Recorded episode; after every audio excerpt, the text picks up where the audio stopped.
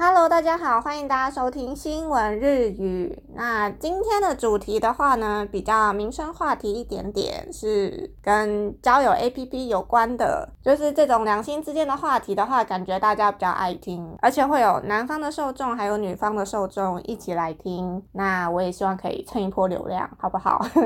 好，那今天的内容的话，要来讲交友软体。我们先来看大标，提供什么给 OK 嘛？这个 app 里 b a s 都是以 h 贴性格主打给已婚者的三大交友软体来彻底做比较，没有错，这个就是我们今天要聊的主题。虽然它是交友软体，但是呢，这个交友软体是要给已婚者使用的哦。然后觉得就是三观被震碎了。不知道有没有人听到会觉得说，在下面下面艺术，在下面艺术啊，都已婚了，干嘛给我使用交友软体？是要怎样要离婚是不是？还是什么的？好，来看一下内容。主打给已婚者的这种交友服务是。非常非常少的啊，不然呢，就是废话，就已经已婚啦，已经已婚了，到底还需要交什么友，好不好？好，然后我们接着来看。オンラインでは最近よく耳にする結婚者交換や結婚者サークルは気になるけれど、実際に参加するのはちょっと怖い。在网络上的话，就是有很常听到有那个结婚者交换、已婚者的联谊，以及结婚者サークル。那サークル的话是社团。所以就是已婚人士参加的这个社团，虽然是非常的在意，但是呢。如果要持续去参加的话，感觉好像有点可怕。Sanae Sday，サラサラデのケースもあります。サラサラ的话就是曝光的意思。如果要使用主打单身者的交友服务的话，是有可能会在社群上面被曝光的。そんな方におすすめできるのは、ちょに普及してきた婚事向けのマッチングアプリ。对于已婚者这样子的族群，想要推荐的是目前已经有在慢慢普及的，提供像 Mekano m a c h i n g a p p l i 主打已婚者的交友软体。今回数少ない中で圧倒的人気の3つのサービスの徹底比較と、だどれがおすすめなのか、そして利用方法まで解説していきたいと思います。那这次在数量非常少的当中呢，想要来跟大家说明三个非常有人气的交友服务来做彻底的比较，到底会推荐哪一个呢？接着的话会在下面跟大家解说使用方式。它这边的内容的话有讲到三个交友服务，但是我不会在解节目内容讲那三个交友服务。今天内容的话，我主要就是讲为什么会出现这个主打给已婚人士使用的交友 App。这样，子。我们接着看下面。提供项目的 OK 呢？提供相亲 App 不离多啊。主打给已婚人士使用的交友 APP 是什么呢？独身者を対象とした婚活マッチングアプリは全国実在と呼ばれるだけや。目前的话，其实已经有很多这样子的服务，以单身者为对象的空ガチマッチング以结婚为目的的交友软体。那目前市场上面已经有非常多这样子的服务。以ママで公者の対象としたサービスがありませんでしたが、近年そういった需要がある中で新たなサービスが出てきています。为什么会有主打给已婚者的交友软体呢？因为有供需嘛，就是因为有市场才有需求，所以到目前为止并没有给已婚对象提供的交友服务。但是呢，近几年因为需求的关系，需求的出现，这样子新型的服务就出现了。那这种主打给已婚者使用的交友软体，跟以结婚为目的使用的交友软体，到底有什么样子的不同呢？什么什么嘛，金哥啊，不里豆啊，什么什么的话就是。是原来原来的意思，所以一开始交友软体是什么呢？マッチングアプリとは、お互いにコヨモタカタ、通信をつなげ、つなかった方をマッチングと定義して、お互いのメッセージのやり取りなどの交流が可能になるアプリのことです。所以他这边的话有讲到，他金哥的话就是配对交友软体的功能的话是在于双方彼此有好感，配对成功之后呢，就可以互相发送讯息。以取得交流，这个哈就是交友软体的功能。独身者中心としてサービスがほとんどで、最近まで提供した独専用でのマッチングアプリサービスは目立つものがありませんでした。其实，这样的交友服务的话，一直都是以单身者为重点，主打已婚人士使用的交友软体，一直都没有受到大家的关注。婚者ということを隠して婚活系マッチングアプリを利用しているケースが多かったのです。已婚者在使用交友软体的时候呢，会隐瞒他已经已婚的事实，然后在使用这种以结婚为目的、以结婚为目标的这种交友软体，有非常多这样子的 case。下一段探讨的是 security や安全性は关于安全性、安全方面呢，サービス利用にあたって懸念されるのが security 面や安全性ですが、運営元はサービスをリリースする際、警察機関に必ずインターネットを一斉出会い障害挙としてととけてるする必要があります。关于大家担心的就是在使用这个服务的时候的安全性方面呢？如果要公开营运这样子的事业的话，他们必须要跟警察机关去提出申请，他们的营业内容就会在上面写到是在网络上介绍异性，才有办法开始做这个生意，才有办法开始营运这家公司。で運営元はヘッダーな運営ができないことになります。正是因为他有这样子的流程，如果他是经营不善的公司，那他是没有办法继续经营下去的。安全性は各サービスの運用にも依存しますが、そもそも問題があるサービスは長く生き残れないので、ある程度運営を重ねているサービスの安全性は問題ないと言えるでしょう。治安方面和安全性方面以及各种服务都是互相依存的，所以如果他原本这一家公司的营运，就有问题的话，它是没有办法长时间生存下来的。所以大家如果在挑选这样子的服务的话呢，要看它是不是营运的够久来判断。那如果它营运的够久的话呢，基本上就不太会有大家担心的安全性的问题。本当に出会えるの？真的可以遇得到异性吗？現在マッチングサービスはかなりの数がありますが、自分のニーズを満たしてくれるサービスを選べば、もちろん出会えるでしょう。もちろんそのためには相手から閲覧。できプロファイルを充実させたり、アピールの方法などある程度の戦略が必要となります。其实现在，马汀·格萨比斯交友服务、交友网站，其实现在是有非常非常多的。如果选择可以满足自己需求的服务，一定可以遇得到另外一半。当然，就是为了能够遇到另外一半，你的字界一定要写的非常的丰富，人家才会对你有兴趣，才会想要认识你。像这样子的战略，其实是。非常必要的。しかし確かに出会えない掲載となんて言われる出会えないサービスも存在します。但是他这边的话，就是也有提到说，虽然现在很多交友网站、很多交友软体，但是其实也是有怎么样都跟人家配对不到的那种。交友网站是存在的，交友网站或是相亲网站啊！我明明就已经付了钱了，可是怎么样都没有配对到另外一半，是怎么回事？好，但是他这边要讲的是下面一段。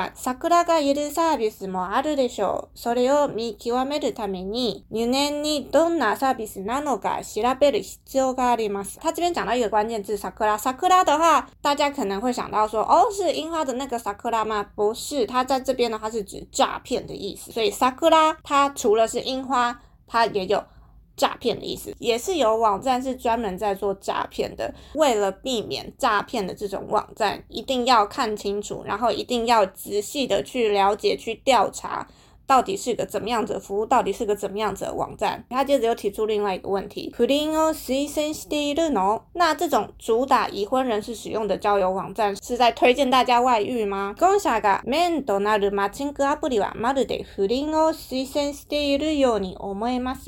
既然有这种主打已婚人士的交友软体，大家一定都会觉得说，那根本就是在鼓励大家搞外遇嘛。個人的にも既婚者同士の男女が婚活アプリのように出会うなんて捨て恋を助長しているようにも感じます。那其实笔者他自己也有觉得说，既然双方都已经是已婚人士，还在使用这样子的交友软体，的确好像就是在鼓励外遇的样子。サービスの運営元を調べてみると、そのほとんどが不倫推していない不倫をさせるは NG と直接去看一下，就是提供这样子服务的网站之后呢，他们其实并没有鼓励外遇的这件事情。そんな事があるのか、なんで思いますか？啊，有这样子的事情吗？虽然是有这样。样子想的。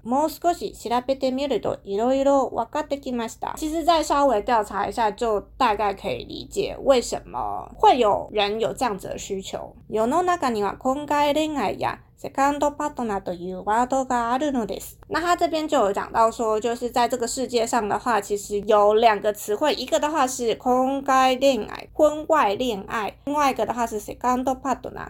那セカンドパートナー的话就是第二伴侣。台湾不会讲第二伴侣，你可以把它想成是开放式关系。そうですね。你看、それは別のキチで、これはすぐ開発です。でいますが、要するにパートナー以外にも関係を持ったり。肉体関係とは限らない、パートナーが容認の上で交際をしているなんてこともあるみたいです。Tarzana 还有讲到说，为什么会有上述的那两种词汇？为什么会有这两种需求的人产生呢？关于这些的话，这个笔者会在另外开一个篇幅来讲解。但是呢，重点的话就是在自己的伴侣以外，也想要跟其他人保有。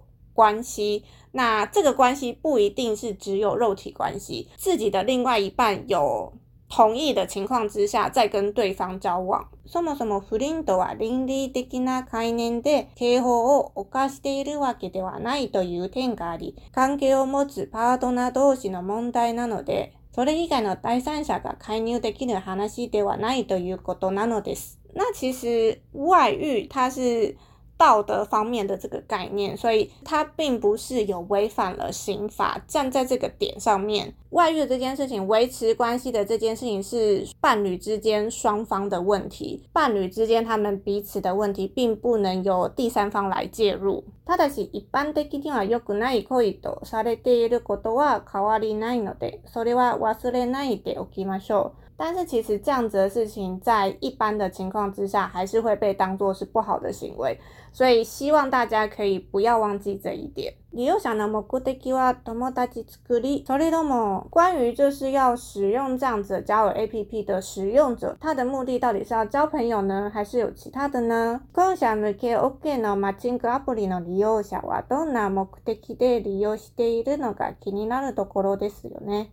それは友達作りから人それぞれですが、利用者の目的は大きく2つに分かれます。t a z v e n 讲到说，关于就是这个使用者他的心态到底是什么，大家一定都会非常的在意吧？他们到底是抱着怎么样子的目的来使用交友 APP 呢？很多人都是想要去交朋友，但是呢，使用者他的目的主要会被分成两个目的。第一个的话是头目大吉格里，他想要交朋友，他希望有另外一个人可以听听他的烦恼，然后可能去聊天，可能去咨询他遇到的一些问题等等。結婚者の悩みを独身者が理解する事はなかなか難しいものです。那其实已婚者他的烦恼对于单身的人来说，已婚者的烦恼要单身者的人来理解，其实有一定的限度的。既婚者は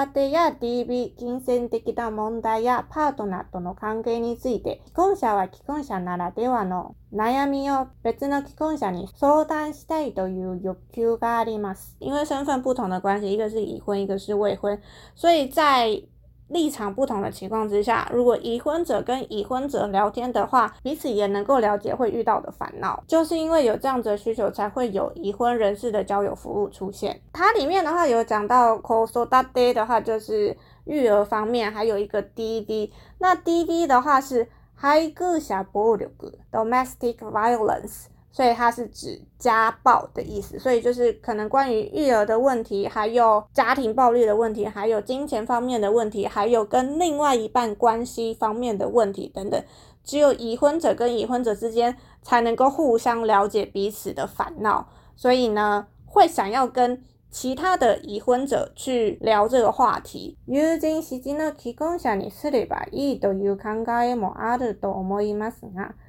家庭の事情はできるだけ知られなくないもの、他人であることがより相談しやすい環境を作り出しているのです。那如果说既然是想要找已婚的人来聊烦恼的话，那就找身边认识的人不就好了吗？一定也会有人这样想。但是他这边提到的就是，如果是认识的人的话。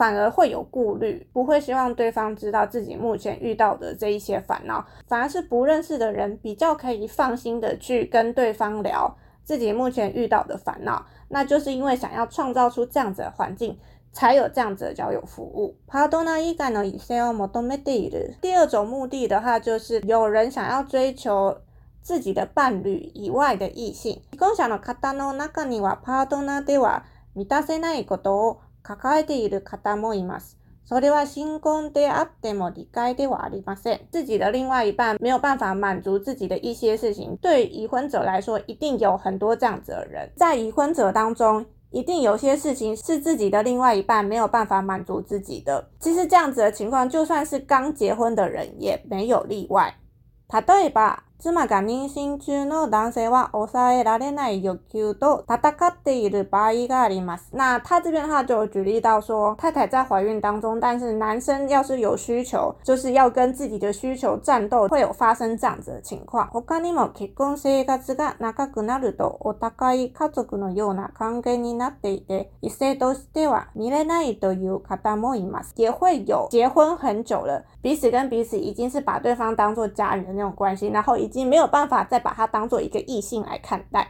もちろんすべての方がそうではありませんが、既婚者のトニにとでは決して小さい問題ではありません。当然，并不是所有的已婚者都是这样子。但是呢，这边写到“トニ”他就是当事人。但是我们毕竟不是已婚的当事人，也许这件事情在其他人的耳里听起来好像是一件小事，但是呢，可能对已婚的当事人来讲，这不一定是一件小事。女性であれば若い頃のようにドキドキしたいと思う時啊，如果是女生的话呢，就会想要找回年轻的时候的那种的感觉，然心跳的那种感觉，会想要回到那种时候。男性はかつての自信を取り戻したい。从那卡达摩里优萨雷蒂嘛，那如果是男生方面的话呢，他想要找回自己以前曾经有的那种自信，就是想要找回自己的一些男性魅力吧，就是可能在异性之间，然后自己很受欢迎，想要找回那样子的感觉。从那卡达摩里优萨雷蒂嘛，这些使用者当中是保持着这样子的心态来使用这个交友服务的。好，那以上的话就是这一篇记事的内容，不知道大家听完觉得如何呢？我自己对于就是这篇记事内容的感想是，就是会觉得说，嗯，这世界上真的是有蛮多种人的。我自己对于就是这种。已婚者的交友软体，我觉得我是抱持着一个蛮中立的立场来看这件事情的。就是中立的这个立场，感觉好像听起来是还蛮理想的。可是其实，我觉得这个东西如果普遍在现实生活中发生的话，可能会引起不少的社会问题吧。我在想，为什么会站在一个比较中立的立场？是因为第一个就是。他是因为就是这个市场有需求，所以才有这样子的服务嘛。再来的话，就是伴侣跟伴侣之间如果有彼此坦诚、彼此接受，说自己有另外一个交友对象。彼此都是同意的情况之下，身为外人的我们，好像其实也没有什么好说的，好像也没有立场可以去说什么这样子。这个的话是一个点，再来的话一个点就是它里面有提到说，离婚人士如果去用一般的交友软体，然后他去隐瞒了他已婚的事实，但是对方其实是抱着想要结婚的那种心态。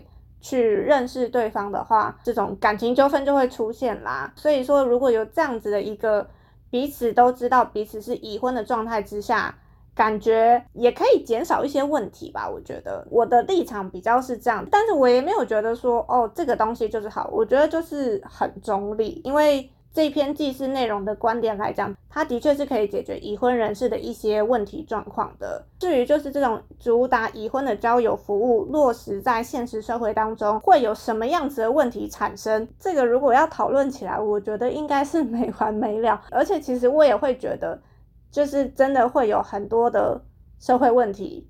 可能会因为有这样子的服务而发生这样子，我不知道大家听完这篇记事的心得感想是什么。就是，但我只能说，日本人他们的脑回路、他们的思想跟一般的华人，像可能像跟我们台湾人比起来，真的是非常不一样。如果这样子的交友服务出现在台湾的话，一定被骂爆吧，甚至说根本就不会有人想要推出这样子的交友服务，根本就不会有人想要拿这个东西来赚钱。第一个就被社会谴责到死掉的那种，就是日本人，他们真的很能够可以以满足需求为目的去发展出各式各样的事业，去发展出各式各样的可能性。我觉得这是他们厉害的地方，大概是这样。在一段感情关系里面。